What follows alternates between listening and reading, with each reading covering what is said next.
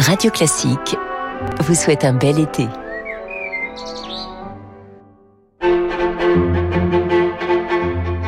8h, 8h30, c'est dans votre intérêt avec David Jaco, l'émission qui simplifie la gestion de votre patrimoine sur Radio Classique.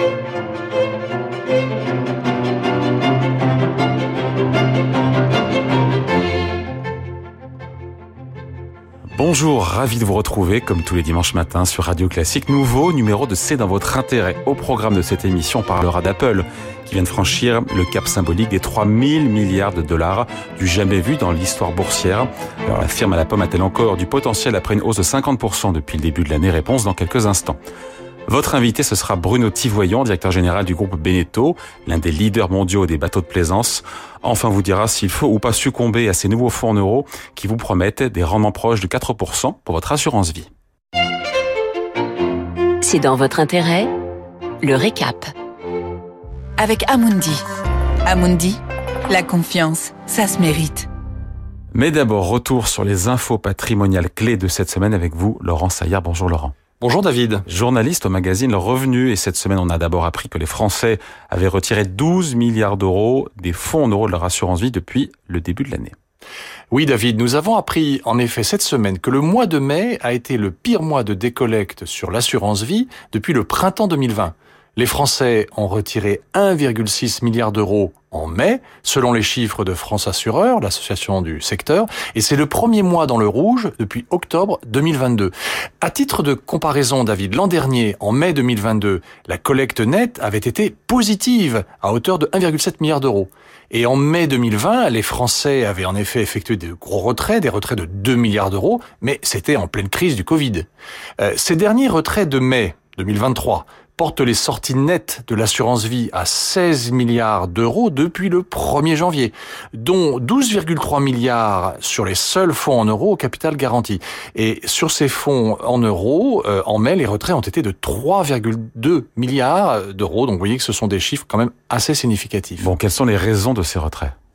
Alors David, il est fort probable qu'avec la hausse des taux d'intérêt, euh, certains épargnants font des arbitrages en faveur euh, d'autres supports plus rémunérateurs ou plus liquides, comme bien sûr le livret A ou les comptes à terme. Le taux du livret A est passé à 3% net depuis le 1er février. Bon, bien sûr, c'est toujours moins que l'inflation, qui est estimée à 4,5% par l'INSEE fin juin, euh, dont la baisse, donc se confirme, hein, elle était à 5,1% fin mai, mais c'est mieux que les 2% en moyenne avant prélèvements sociaux de 17 7,2% que l'épargnant peut espérer sur le fonds en euros de son assurance vie, enfin en tout cas sur la base des résultats de 2022. Et c'est comme ça que le livret A a collecté près de 25 milliards d'euros sur les cinq premiers mois de l'année 2023. Euh, on peut aussi obtenir d'ailleurs dans certains réseaux bancaires des rémunérations de 3 à 4 bruts sur des comptes à terme, voire davantage. Et là, l'argent est immobilisé sur un ou deux ans. Laurent, vous évoquiez le, le livret A. Est-ce que son taux de rémunération va augmenter là cet été? Alors, David, a priori, oui, il doit être révisé au 1er août. Et selon la formule de calcul théorique qui tient compte de l'inflation, il pourrait passer de 3 à 4% Mais du fait de ces retraits importants en assurance vie dont, je viens de vous parler, qui peuvent pénaliser l'activité euh, du secteur, qui, qui lui détient des portefeuilles obligataires de plus longue durée et souvent moins rémunérateurs, il est possible que le ministre de l'économie ne suive pas euh, la proposition de la Banque de France si elle tenait compte de l'application stricte de la règle de calcul. Euh, cette formule, pour mémoire, euh, prend en compte les chiffres de l'inflation hors tabac et les taux interbancaires à court terme sur les six derniers mois. Si le taux du livret A passait à 4%, la situation risquerait d'empirer. il représenterait alors le double de la moyenne des taux offerts par les fonds en euros de l'assurance vie en 2022. Et puis, au-delà de la situation des assureurs vie, il y a aussi le cas des banques, parce qu'elles seraient aussi pénalisées. Hein, les livrets de l'épargne réglementée leur coûtent cher avec ces augmentations. Et donc, en tout cas, la décision finale euh, sur le taux du livret A sera prise euh, vers mi-juillet par Bruno Le Maire, ministre de l'économie. Voilà, on attend ça de pied ferme évidemment, surtout quand on est épargnant. Il y a 53 millions de livrets A ouverts en France. Bon, d'autres nouvelles euh, bonnes, Laurent, cette semaine? Oui, David, la décision du ministère de l'économie et des finances de reporter du 30 juin au 30 juillet la date limite pour remplir la nouvelle déclaration fiscale gérer mes biens immobiliers, un véritable casse-tête pour les contribuables qui doivent indiquer l'état d'occupation de leurs biens immobiliers. Cela leur donne quelques semaines de plus et un peu d'oxygène pour maîtriser euh, les incohérences et les éventuelles erreurs de cette nouvelle obligation. Le, les renseignements en effet indiqués souvent ne correspondent pas forcément et le contribuable ne peut intervenir que sur la nature de l'occupation et sur l'identité des occupants.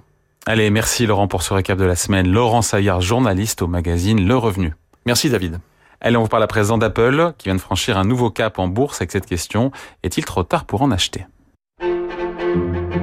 C'est dans votre intérêt La question à un milliard de dollars.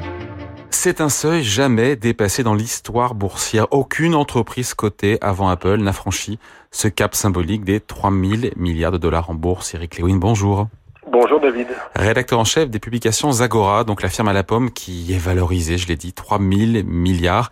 Euh, c'est autant que la dette française. Est-ce que c'est idiot ou pas de rapprocher ces deux nombres? Bon, écoutez, non, non, c'est pas idiot, mais, mais, mais c'est symbolique pour bien expliquer euh, la chevauchée fantastique d'Apple et, ses 3000 milliards de dollars. Moi, si vous voulez, si vous m'aviez demandé mon avis, j'aurais plutôt rapproché ça aux capitalisations boursières à Paris. Et vous voyez, j'ai regardé, euh, Apple, c'est sept fois la capitalisation d'LVMH, pourtant la plus grande capitalisation à Paris, et c'est 15 fois la capitalisation de L'Oréal, le leader mondial euh, des cosmétiques. Donc moi, je préfère, si vous voulez, comparer ce qui est comparable, c'est-à-dire des valorisations boursières. Mais c'est vrai que l'image de la dette, ça donne un bon exemple de ce qu'est devenu la capitalisation boursière d'Apple. Bon, est-ce que le modèle économique d'Apple, est-ce qu'il est vraiment redoutable? Apple qui est en capacité à générer, j'ai vu, 100 milliards de bénéfices sur le dernier exercice quand même. Hein. Bah écoutez, en fait, à, à Apple, il y a, y a, pas mal de choses. En fait, c'est une intégration efficace du hardware, c'est-à-dire le matériel, et du software, c'est-à-dire du logiciel. Le groupe, il faut bien comprendre qu'il fabrique tout jusqu'aux caméras. Et, et, depuis quelques années, le groupe a réussi à se diversifier, euh, proposant des services allant par exemple de la musique, des films, de la vente d'applications avec l'Apple Store.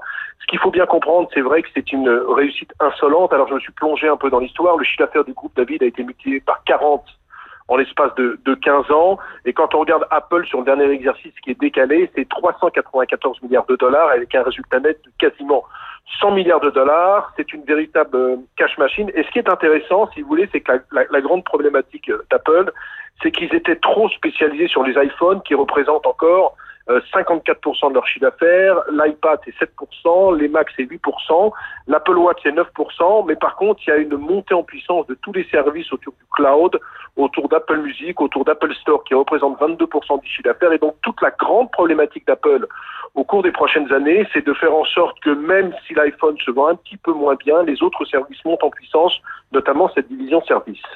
Bon, sur euh, l'aspect boursier, 50% de hausse depuis le début de l'année pour le titre Apple. Est-ce que cette ascension spectaculaire, est-ce qu'elle est méritée? On rappelle que 2022 avait été une année noire hein, pour les valeurs de la tech américaine. Eh bien, écoutez, en fait, d'abord, la bourse a, la bourse a toujours raison et de même que LVMH à, à Paris, Apple est une valeur incontournable aux États-Unis pour tous les gens qui veulent, qui veulent jouer le monde de la tech.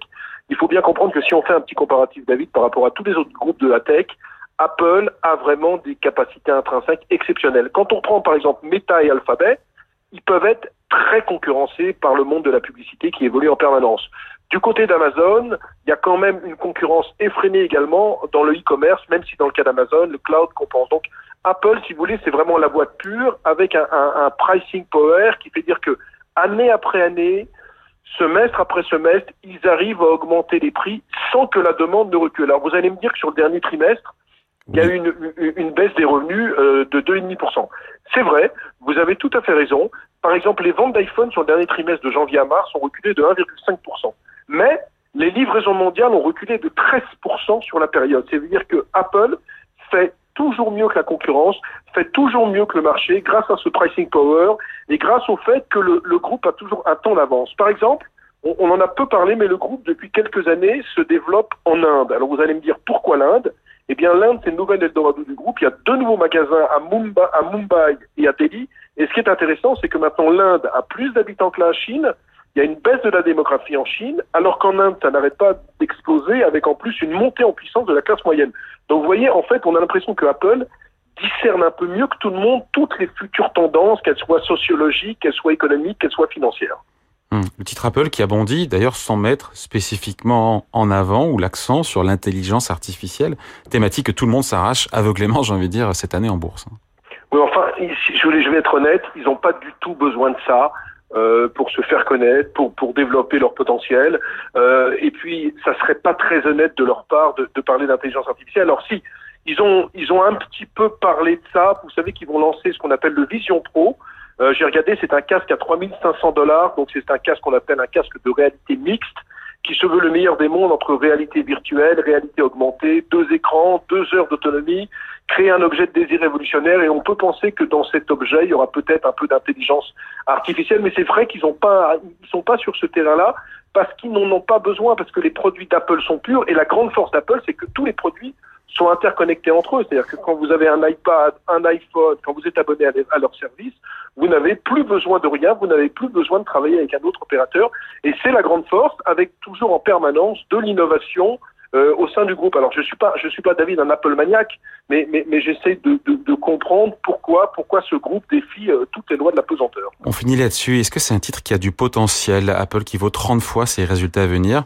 On était à 20 juste avant la pandémie de Covid. Est-ce que voilà, est-ce qu'il y a encore du, du potentiel ou pas? Et on se dit que tout dépendra peut-être euh, si Apple réussit à trouver un successeur à l'iPhone. C'est un pari là-dessus qu'il faut prendre. ou pas? oui, oui c'est vrai, mais vous savez quand on dit PER de 30 la moyenne historique sur les dix dernières années, c'est 25. Donc c'est pas non plus survalorisé au cours actuel. Maintenant, vous savez, c'est un groupe qui réussit quand même année après année à faire non seulement une forte rentabilité, mais ils ont quelque chose de très intéressant. Ils ont un plan de rachat de titres permanent. En mai, ils ont annoncé 90 milliards de dollars de rachat de titres. Donc, si vous voulez, ce titre, non seulement il y a des, très bonnes potentialités, des très belles performances économiques, non seulement ce groupe pense aux actionnaires, mais comme je le disais, quand vous pesez 3 000 milliards de dollars, vous êtes incontournable dans tout dans tous les, les, les portefeuilles. C'est-à-dire que vous êtes un gros gérant de fonds aux États-Unis, vous avez un fonds dans la tech, vous êtes obligé d'avoir de l'Apple en portefeuille, c'est sans doute votre première ligne.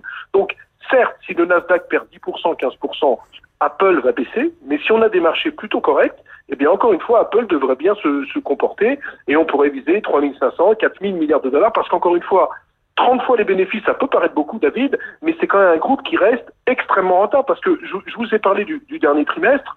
C'est vrai que les revenus ont baissé de 2,5% à 95 milliards de dollars, mais le bénéfice net est resté stable à 24 milliards de dollars. C'est-à-dire que même s'ils ont une petite baisse de leur chiffre d'affaires, ils arrivent à maintenir, voire à augmenter leur rentabilité. Et donc c'est pour ça que pour moi, ce titre est totalement incontournable dans tout portefeuille de ceux qui veulent faire de la technologie, notamment de la technologie américaine.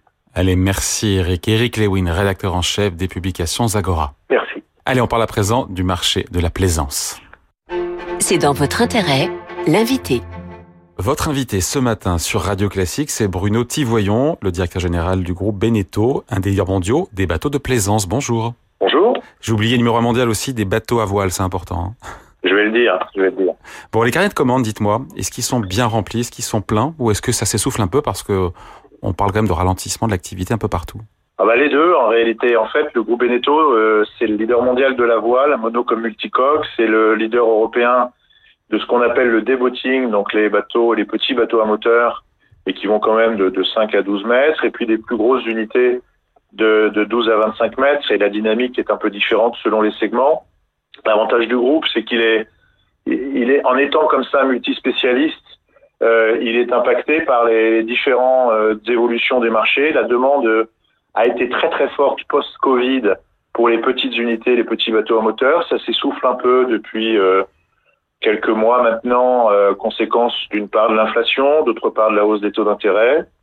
mais le carnet de commandes du groupe, en tout cas, reste bon sur cette sur cette fin de sur ce milieu d'année et cette fin de saison. Euh, et là, on est en train de préparer la, la, saison prochaine avec encore une fois beaucoup de, de nouveautés pour euh, soutenir ce, ces marchés. Justement, parlons du, du segment du day-boating euh, qui est en forte croissance. On parle de quoi? On parle des, des Zodiac, des semi-rigides? Ou pas Alors, Zodiac, c'est une marque. Euh, non, euh, oui, ça fait partie de ce marché. Il y a, y a les, des toutes petites unités sur lesquelles nous, on est relativement peu. On est surtout sur des bateaux, on va dire, habitables euh, de, de, de 6, 5, 6 à, à, 12 mètres. Euh, il y a des bateaux plus petits que ça, en aluminium, en semi-rigide, effectivement, sur lesquels nous, nous ne sommes pas présents. historiquement. nous, on est plutôt sur de la plaisance avec une offre produit qui est principalement concentrée sur des, bateaux habitables. Bon, vous parlez de l'inflation, Bruno Tivoyon, euh, sur le prix des bateaux, c'est-à-dire hein, par rapport aux 5% d'inflation qu'on a en ce moment en France oh bah, Ça suit à peu près la, la, la courbe. Au cours des années, euh, des deux, trois dernières années, ça a suivi la, la, la courbe d'inflation euh, euh des matières premières et de l'énergie et de, de, des différentes composantes des, de ce qui rentre dans la fabrication d'un bateau.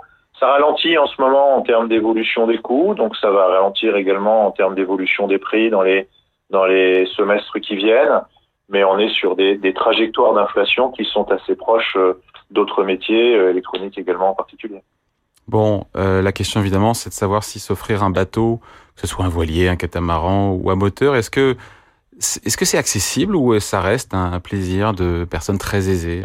Alors, c'est notre mission d'offrir au plus grand nombre euh, l'accès à l'eau, euh, l'accès à la navigation sous plusieurs formes ou sous plusieurs offres. c'est pour ça qu'on fait à la fois des petits et des gros bateaux.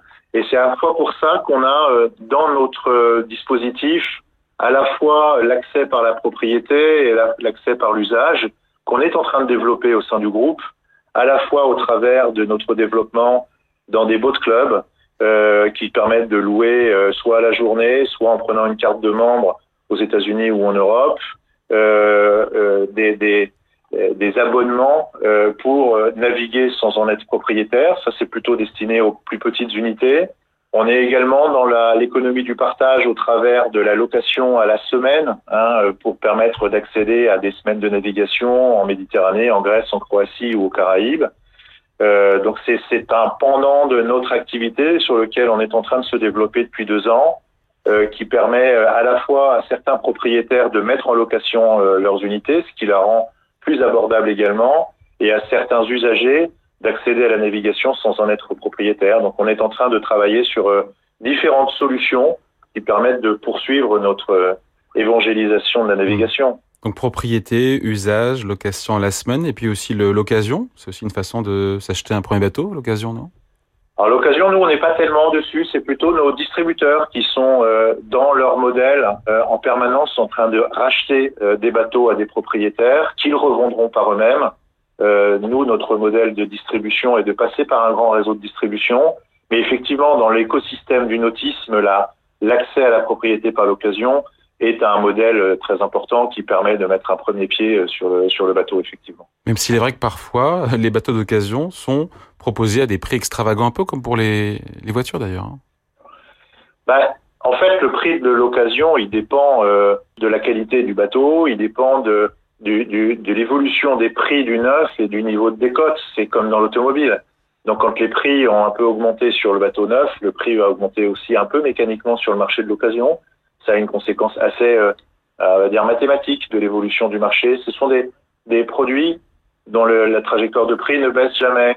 Euh, ce sont toujours des produits qui, d'une part, s'enrichissent et prennent de la valeur. En tout cas, un bateau neuf continue euh, en permanence de prendre de la valeur et c'est ce qui permet aux bateaux d'occasion de ne pas euh, trop décoter effectivement. Et puis après, quand l'offre et la demande sont ponctuellement un peu déséquilibrées, il y a quelques opportunistes qui proposent de qui, qui, qui profitent de, cette, de ce système-là, mais structurellement, euh, le, le, système est assez équilibré, effectivement. Quel est le coût, enfin le prix, le tarif d'un bateau d'entrée de gamme euh, bon, ça, dépend, ça dépend ce qu'on appelle entrée de gamme, mais on va, on va démarrer autour de 50 000 euros et puis on va finir à plusieurs millions en fonction de l'unité. Nous, on fait pas de méga yacht, c'est pas dans notre offre produit. Notre offre produit, on est en train aussi de la faire évoluer, de la pour la rendre euh, un peu plus, de plus en plus éco-responsable, en travaillant à la fois sur le choix des matériaux, en prenant des matériaux désormais euh, biosourcés dans certains cas, recyclables dans l'autre. On a travaillé avec Arkema pour mettre au point une résine qui rentre petit à petit en production dans nos dans nos lignes de fabrication, qui sera euh, euh recyclable à la fin de vie du bateau. C'est un premier axe. Le deuxième, c'est l'électrification et en tout cas en général les propulsions alternatives qui passera également pour les plus grosses unités par une phase d'hybride. On est en train d'avancer sur chacun de nos offres produits sur ces, sur ces offres-là. Et aujourd'hui, comme dans l'automobile, elle, contribue à augmenter le prix. Euh, comme toute innovation, lorsqu'elle est mise sur le marché, elle est plus chère que la solution qui est remplacée.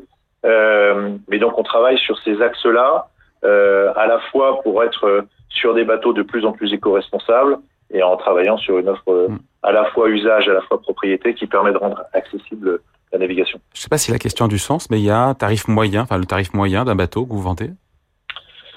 C'est jamais moyen un bateau, c'est toujours exceptionnel. Donc non, mais moyen, euh, la moyenne, pas moyen, je parle de la moyenne. C'est comme ça qu'on répond à cette question. non, il y a pas de, il y a, y a, un mix qui est tellement différent entre un, un, un, un petit euh, bateau pour sortir à la journée, faire un peu de pêche, et un bateau qui va être utilisé euh, pour faire le tour du monde, qui va être un, un réel lieu d'habitation. Le haut de gamme, on appelle ça le real estate underwater. On, on considère qu'on a que, que c'est plus des lieux d'habitation que, que, que, autant en tout cas des lieux d'habitation que des lieux de navigation. Et donc euh, nous, c'est très difficile d'évaluer un prix moyen. Il y a beaucoup moins d'unités dans ce segment-là du real estate underwater que dans le euh, l'entrée de gamme, on va dire, de la navigation à la journée.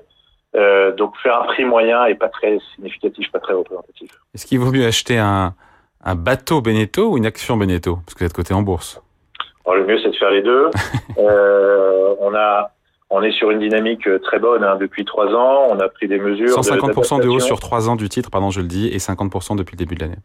Exactement. Euh, donc on est sur une trajectoire où on dit ce qu'on fait et on fait ce qu'on dit. Et quand on peut faire mieux, euh, c'est ce qui se passe et c'est ce qu'on réalise et on n'hésite pas. Et donc c'est depuis euh, trois ans effectivement notre notre mode de fonctionnement. De prendre des mesures qui sont toujours dans l'intérêt du groupe. Et, c'est ce qui a permis au groupe de se redresser ces trois dernières années, effectivement. non, le mieux, c'est de faire les deux. Hein. Après, c'est pas facile de, de faire aussi bien l'avenir boursièrement parlant, même si j'ai regardé votre PER, le ratio cours sur bénéfice, euh, est seulement de 9. Oui, on est on est encore vu comme une valeur un peu cyclique, euh, donc c'est ce qui fait que c'est ce qui fait que, que c'est pas faux, non? Quand on regarde devant, on a toujours la crainte qu'on soit sur un cycle haut, et donc c'est pour ça qu'on travaille à, à, rendre notre euh, notre groupe, notre offre, notre positionnement le plus acyclique possible, en étant euh, le plus internationaux possible. On exporte à peu près 85% de notre chiffre d'affaires hein, hors de France, en étant présent euh, très très très fortement aux États-Unis, c'est plus d'un tiers de notre activité aujourd'hui, en ayant des modèles de, de distribution qui sont équilibrés entre la propriété et euh, l'usage, donc euh, les, les, soit les charters, soit les, les sociétés de location à la journée ou à la semaine, euh, en étant multispécialiste, comme je l'ai dit, c'est-à-dire sur des petites unités, sur des moyennes unités, sur des grandes unités, sur des bateaux à moteur, sur des bateaux à voile, de manière à ce que quand l'évolution des marchés va dans un sens pour l'un et dans l'autre pour l'autre, les choses s'équilibrent au bord du groupe, au niveau du groupe, et c'est ce qu'on essaye de, de, développer en étant euh, à la fois ambitieux sur chacun des segments qu'on adresse, avec une perspective de, de l'adresser mondialement sur l'ensemble de nos marques. Allez, merci à vous, Bruno Tivoyant, directeur général du groupe Beneteau. Merci. Merci beaucoup. Allez, à présent, vous parle d'assurance vie. C'est dans votre intérêt, en avoir ou pas? Faut-il ou pas faire confiance à ces nouveaux fonds en euros qui promettent de rapporter autour de 4% Réponse avec vous, Maxime Chipoy. Bonjour. Bonjour. Vous êtes le président de Moneyvox. Alors les, aujourd'hui, les fonds en euros traditionnels, la capitale garantie de l'assurance vie, rapportent, ou en tout cas ont rapporté autour de 2% en moyenne l'an dernier. Évidemment, c'est pas folichon avec 5% d'inflation. Euh, c'est pourquoi de plus en plus de Français retirent leur argent de ce produit d'épargne, on l'a dit euh, dans l'émission juste avant, euh, à juste titre parce que voilà, il y a d'autres alternatives, il y a le livret A qui rapporte plus notamment. Oui, tout à fait. Euh, il faut il faut bien se rendre compte que depuis euh, depuis un an environ, on a complètement changé d'environnement sur le domaine de l'épargne et on était dans un environnement de taux très bas voire nul. Et depuis un an, on est dans des taux qui augmentent énormément, ce qui fait que ça redistribue énormément les cartes au niveau de l'épargne et y compris au niveau du livret A. Mais il faut quand même avoir quelque chose en tête, c'est que le livret A, son taux, il change tous les six mois. Et c'est pas parce qu'on a 3% ou 3,5% en ce moment que ce taux va rester le même pendant des années. Euh, vous l'avez dit, le livret l'assurance vie est-elle à, à 2% en ce moment, mais l'assurance vie c'est beaucoup plus stable. Donc est-ce qu'il faut avoir un euh, tout mettre sur son livret A à 3%, sachant qu'il sera peut-être à 1% l'année prochaine, ou garder son argent sur un sur une assurance vie qui rapportera 2 ou 3% sur le long terme c'est un peu l'enjeu du, du, sujet. Quoi. Hum. Alors désormais, c'est les anciens contrats, on va dire ça comme ça, sont concurrencés par une jeune génération de contrats qui ont été lancés là récemment, qui profitent de taux d'intérêt plus élevés sur les marchés obligataires. Euh, cette semaine, il y a Quorum Life qui a lancé euh, son fonds en euros. Ces timings de lancement, ils sont, c'est vrai, ils sont favorables. Oui, ces timings ils sont extrêmement bons puisque ben, on est en train de, on est sur la fin de l'augmentation des taux de la part des banques centrales. Donc, ce que les, les compagnies d'assurance vie sont en train de faire, c'est qu'elles sont en train de d'acheter des obligations dans les meilleures conditions possibles et des conditions qui vont durer euh, plusieurs années, hein, environ dix ans. Donc, ça veut dire que pendant dix ans, ces, ces compagnies d'assurance vont, vont récupérer des, des vont vont avoir en poche des obligations qui vont leur euh, leur apporter 4% et, et qui vont leur permettre de euh, de donner des très bons rendements aux, à leurs épargnants et en tout cas des meilleurs que que les que, que, les que les anciens que les anciens contrats d'assurance vie. Ouais, parce qu'ils investissent aujourd'hui dans des obligations qui sont mieux rémunérées et qu'ils ne sont pas lestés, ces nouveaux acteurs, de vieilles obligations dans leur portefeuille qui, dont certaines ne rapportent pas grand-chose. C'est ça l'idée. Hein. Oui, c'est ça. L'idée, c'est d'acheter maintenant les, les obligations alors qu'elles rapportent énormément, alors que euh, les anciennes compagnies ont euh, tout un stock euh, d'anciennes obligations qui, qui rémunèrent très peu et qui sont donc beaucoup moins intéressantes aujourd'hui par rapport aux, nouvelles obligations qui sont en train de sortir. Donc ces, ces, nouvelles, euh, ces nouveaux fonds euros euh, tout neufs, euh, ils ont vraiment des très bons contrats, alors que les, les, anciennes compagnies, les anciens fonds sont plutôt plutôt lestés par tout ce stock qu'ils vont mettre en réalité 10 ans à écouler. Ouais. On peut vraiment espérer 4% de rendement sur ces nouveaux contrats d'assurance vie, avec capital garanti bien sûr avec essentiellement dans ses portefeuilles euh, des obligations souveraines européennes très sûres Alors, il n'y a pas que des obligations souveraines. Euh, effectivement, elles rapportent un, un peu moins, c'est majoritaire. Mais euh, il y a quand même une petite marge de manœuvre. Euh, les, les, assureurs ont une petite marge de manœuvre pour faire un cocktail qui permet d'avoir beaucoup d'obligations souveraines ou d'obligations d'entreprise très sûres, et puis d'avoir des choses euh, un peu plus, euh, un peu moins sûres. Hein. Vraiment, tout est relatif. Hein ça reste très sûr, mais avec des rendements plus intéressants. Donc effectivement, euh, oui, ça permet euh, aux assureurs d'obtenir ce type de rendement pour eux et d'en reverser une, une, partie, une grande partie à, leur, à leurs assurés. Ça représente ou pas une menace pour les vieux fonds en euros, ces, ces nouveaux fonds en euros Parce qu'en même temps, le rendement du fonds en euros, c'est pas le seul paramètre à prendre en compte quand on ouvre un contrat d'assurance vie. Hein. Non, en effet. Alors une menace, oui, c'est une menace puisque euh, plus les gens vont retirer d'argent des anciens fonds euros plus ça va déstabiliser ces anciens fonds euros et, et risquer de les mettre, euh, dans des, situations difficiles.